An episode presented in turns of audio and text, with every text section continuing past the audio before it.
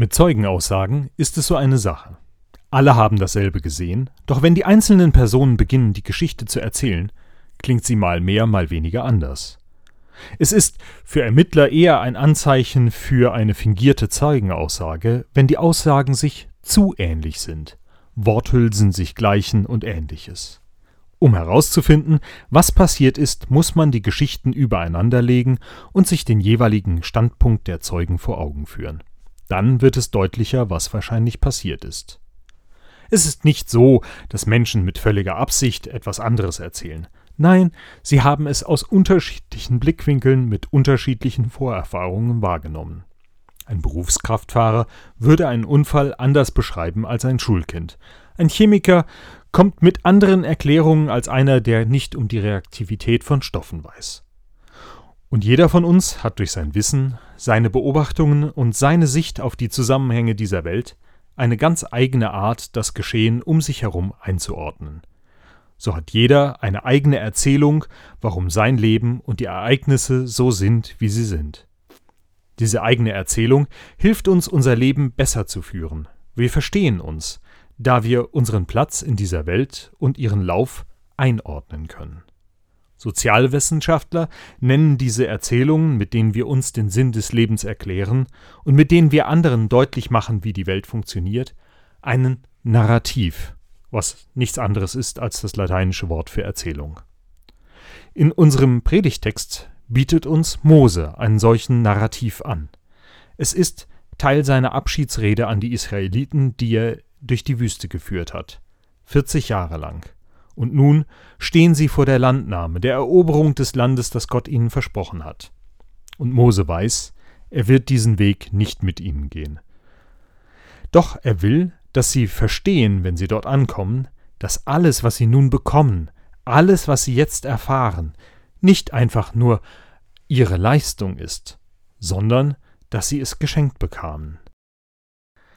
Der Herr dein Gott bringt dich in ein gutes Land, Dort gibt es Flüsse, Quellen und Seen in den Tälern und in den Bergen. Weizen wächst dort und Gerste und Wein. Die Bäume tragen Feigen und Granatäpfel. Dieses Land ist reich an Oliven und Honig. Du wirst nicht armselig dein Brot kauen, nichts wird dir fehlen.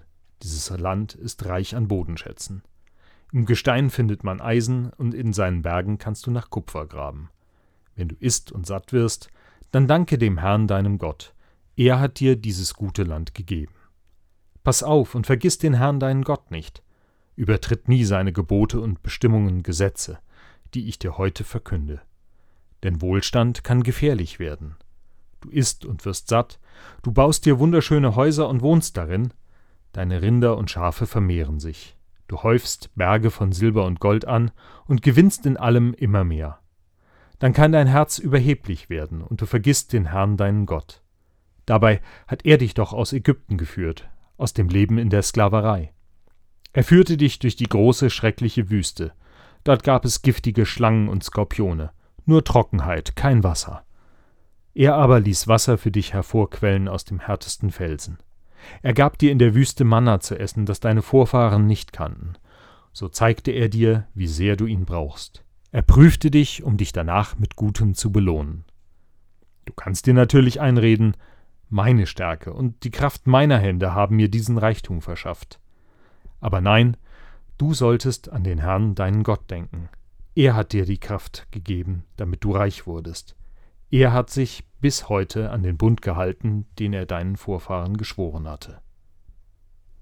Mose gibt seinem Volk eine klare Botschaft mit. Es wird euch gut gehen. Ihr werdet durch Gott viel Segen erfahren. Doch vergesst nicht, von wem ihr diesen Segen empfangen habt. Dankt Gott für alle guten Gaben.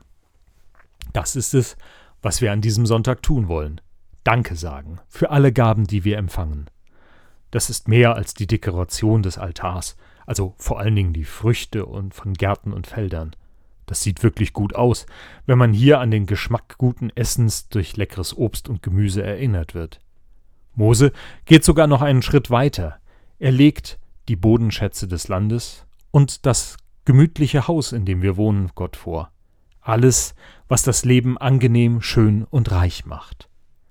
Ich hatte mit dem Gedanken gespielt, heute eine Gasflasche oder einen Kanister Benzin oder eine Heizung mitzubringen und sie ebenfalls in die Dekoration des Altars zu stellen. Das hätte das schöne Bild der Erntegaben gestört. Doch ich merke in diesen Tagen, wie abhängig sind wir, dass wir diese Gaben zu bezahlbaren Preisen bekommen können. Dessen Preise gestiegen sind, das ist ein Fakt. Und es gibt verschiedene Erzählungen, Narrative, die uns erklären wollen, warum. Die einen erklären es mit dem Krieg, also nicht dem Krieg zwischen Russland und der Ukraine, sondern dem Krieg zwischen der Europäischen Union und Russland. Denn beide Parteien haben einen Krieg, einen Handelskrieg. Die einen sanktionieren die Geschäfte Russlands, die anderen liefern kein Gas mehr nach Europa. Und die Folge dieses Krieges ist, dass wir Energie sparen müssen. Zum einen haben wir in den letzten Jahren wirklich sehr viel mehr ausgegeben, als wir hatten. Wir haben jetzt deutlich weniger Energie, müssen deswegen haushalten. Es ist eine Maßnahme, das eigene Portemonnaie zu entlasten, weil wer weniger verbraucht, muss weniger teure Energie bezahlen. Alle sind aufgefordert mitzumachen. Andere hingegen erklären die steigenden Preise mit eben diesen Maßnahmen. Was hat die Politik da von uns verlangt? Wir sollen sparen. Der Schuldige wird greifbar, man kann ihn abwählen. Doch egal wie unsere Erzählung aussieht, der Preis bleibt. Es wird deutlich, wir haben es nicht in der Hand, welche Gaben wir zu welchem Preis bekommen. Wir sind abhängig davon, dass wir sie zur Verfügung haben. Und so verstehe ich Moses zweiten Teil seiner Rede. Bilde dir nicht ein, dass du alles aus eigener Kraft schaffen könntest. Wer glaubt, dass er seines Glückes alleiniger Schmied ist, der wird enttäuscht werden. Es tut nicht gut, überheblich zu werden, zu vergessen, dass wir abhängig sind von der Güte anderer. Also wenn du dich nicht mehr an Gott wendest, um ihm für deine Gaben zu danken, sich vor ihm zu freuen, was du in deinem Leben bekommen hast, wen willst du dann bitten, wenn dir etwas fehlt, das du zum Leben brauchst?